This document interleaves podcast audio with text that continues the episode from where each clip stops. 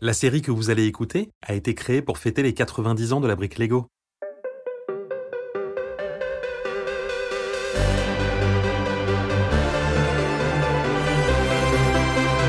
à la recherche.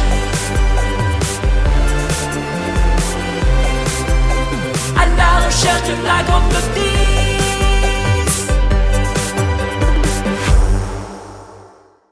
Épisode 1 Un monde plus que bancal. Pelotonnés dans leur lit, tous les habitants de Légoville dorment paisiblement.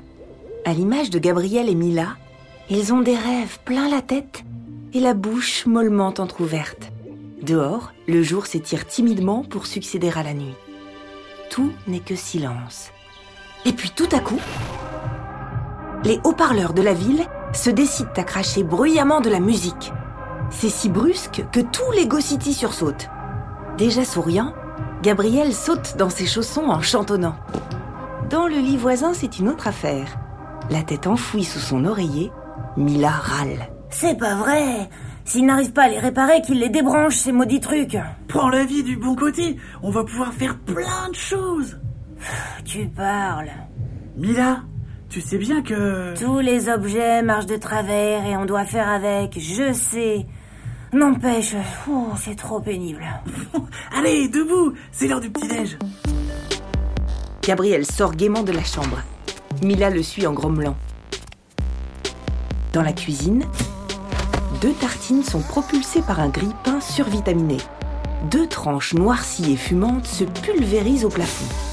La cafetière, elle, fait couler une boisson pétillante comme de la limonade, alors que l'ampoule du plafond se prend pour une boule à facettes. Gabriel se dirige vers le frigo. Gabriel, attention, ce matin il est brûlant. Tout sourire, Gabriel enfile un gant pour se protéger. Hier soir, j'y ai mis des restes de maïs. Du coup, vous avez du popcorn au petit déjeuner. J'adore le popcorn. Et en plus, le lait est déjà chaud. C'est super pratique quand même. Mila n'a toujours pas compris comment fait son petit frère pour être toujours aussi content. C'est vrai quoi? C'est pénible que tout aille de travers. Grincheuse, elle s'assied et attrape le jus d'orange. Le bouchon fait de la résistance et avec son unique main, elle n'arrive pas à le dompter. Car c'est comme ça, Mila n'a qu'une main depuis sa naissance. Gabriel vient à son secours. Pendant qu'elle se sert, il extirpe un dessin de sa poche de pyjama. Ma dernière invention, le grappe-main. Oh, Gabi. Imagine tout ce que tu pourrais faire avec. Tu sais bien que tout ce que l'on crée se met à dysfonctionner tôt ou tard. Quand ça vire pas en giga échec. Si on s'y met tous les deux, ça va marcher. Tous les deux? Tous les deux. Dis oui, s'il te plaît, s'il te plaît, s'il te plaît, s'il te plaît.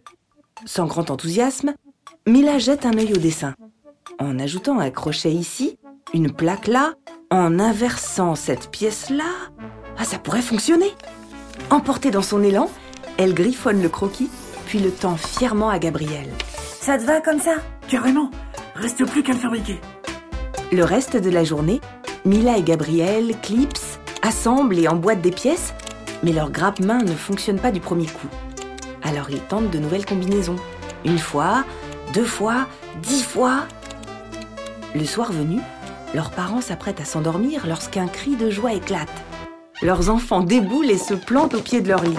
On a réussi À faire un grappe-main qui marche Mila leur tend un pouce levé fait de briques et de broc. Et ça marche. Mieux que mieux. Ta main semble fonctionner, là maintenant. Mais demain, elle fera probablement n'importe quoi. Ainsi va notre monde. Vous le savez, non? Mila regarde sa main, l'air triste. Eh Mila, vu comment on s'est donné tous les deux à fond, je suis sûr qu'elle va continuer à marcher ta main. Ouais, j'espère que t'as raison. Le lendemain, encouragée par son frère, Mila joue avec son grappe-main. Sans bouger de son lit, elle allume la lumière de leur chambre. Dans la cuisine, elle attrape le pot de bonbons posé en haut de l'étagère et saisit au vol les assiettes recrachées par le lave-vaisselle. Malgré ses exploits, leurs parents n'en démordent pas. Le grappe-main finira par dérailler. Sauf que les semaines passent sans qu'il ne fasse défaut. Mieux, il lui permet de faire des merveilles. Un ballon s'envole Pas de problème. Escalader un mur Trop facile. Faire une corde à sauter géante C'est comme si c'était fait. Un matin, alors que Mila et Gabriel sont en train de jouer au foot dans leur jardin, une roulotte toute brinque-ballante s'arrête devant chez eux. Une vieille dame, haute comme trois briques, en descend. En voyant le grappe-main, un sourire ajoute une nouvelle ride à son visage chiffonné par le temps. Sacré nom d'une boule de cristal. Cette main fonctionne bel et bien. Oh, la rumeur disait vrai. Oui, on l'a construite ensemble. La prophétie disait donc vrai. La prophétie? Ah, Quelle prophétie?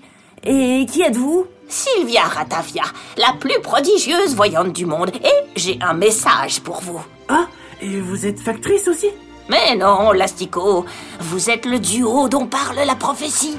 Mais de quelle prophétie vous parlez à la fin? Un jour, deux jeunes âmes créatives s'uniront pour assembler des morceaux de la grande notice perdue et mettre fin à la malédiction qui pèse sur nous. Mila Tu penses à ce que je pense? Ouais, elle déraille complètement. Vous n'apprenez donc rien à l'école Bon, il y a mille ans, lors de l'énorme éclipse, la grande notice s'est divisée en trois morceaux dispersés aux quatre vents. Sans ce parchemin sacré, impossible de fabriquer quelque chose qui ne soit pas bancal ou dysfonctionnel. Mais alors, pourquoi on a réussi, nous? Parce que vous êtes le duo dont parle la prophétie. Et qui nous dit que cette légende est vraie et que la grande notice existe? Parce que je sais où trouver l'un de ces morceaux. Alors pourquoi vous l'avez pas déjà récupéré? Parce qu'il se trouve dans un endroit que vous seul pouvez atteindre. Vraiment? Et c'est où? Rendez-vous dans la forêt des myriades. Trouvez Gustave, mon ami, il vous aidera à le récupérer. Bien, ma mission s'achève ici. Allez, bonne chance, mes enfants.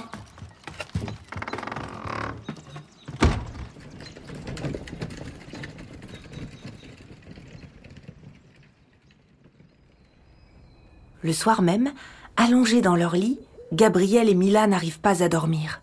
Mila C'est fou, non? Il y a une prophétie qui parle de nous. Ouais, J'imagine qu'on n'a pas trop le choix alors. Ah, Sauf que cette forêt, fou, c'est pas la porte à côté. hein. Ouais, on va en avoir pour des jours à pied.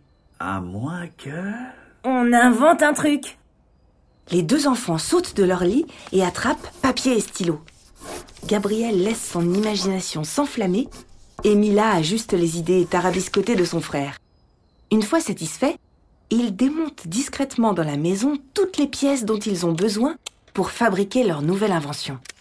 Avec le plus grand soin, ils clipsent, assemblent et emboîtent chaque élément. Cette fois, le succès est immédiat. Deux planches montées sur des réacteurs bricolés à partir de sèche-cheveux flottent devant eux. Comment on va appeler ces merveilles? Des aéroskates. J'adore Il vaut mieux dormir. Une grosse journée nous attend demain.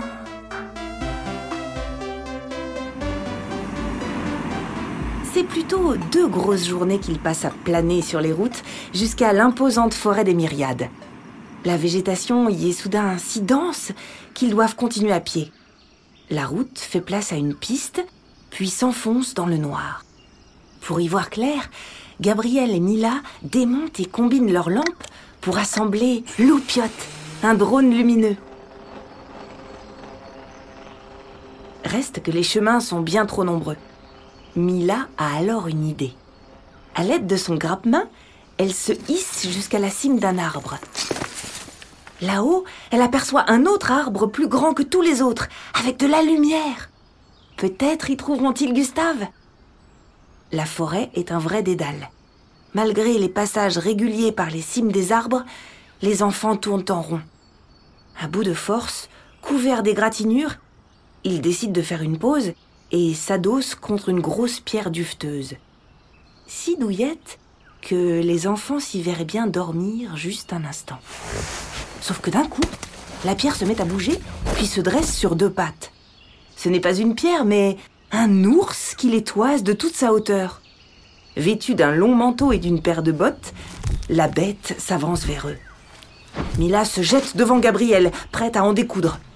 La créature plonge une patte dans l'une de ses nombreuses poches et leur jette une poudre à l'odeur infecte. Il nous assaisonne Eh, on n'est pas comestible Je viens de soigner vos blessures. N'importe quoi Oh, On n'a plus une seule égratignure J'ai même la patate C'est grâce à ma poudre de ravigoranta. Merci Sauf erreur, vous n'avez rien à faire dans cet endroit de la forêt. Eh ben, euh, vous avez peut-être raison, hein, mais on cherche quelqu'un. Un certain Gustave C'est Madame Ratavia qui nous a dit de le chercher. Sylvia, cela fait bien longtemps que je n'ai pas entendu ce nom. Vous la connaissez? Nous sommes de vieux, de très vieux amis. Alors vous êtes? Gustave, c'est moi. Mais pourquoi vous envoie-t-elle? D'après Madame Ratavia, vous savez où se trouve l'un des morceaux de... La grande notice. Ouais, c'est ça. Je vais vous y conduire, mais je vous préviens, ce ne sera pas simple.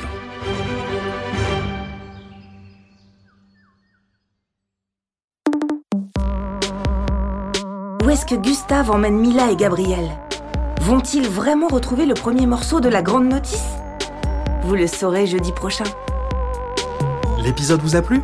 Vous l'avez bien écouté? Eh bien, j'ai une question pour vous. Comment s'appelle la voyante qui annonce la prophétie? Sylvia Ratavia? Sylvia Ratafia? Sylvie Ratifi? Rendez-vous sur le compte Instagram des petites histoires pour me donner votre réponse et peut-être gagner des cadeaux Lego. Je vous mets le lien dans la description de l'épisode. Je vous embrasse et je vous dis à la semaine prochaine.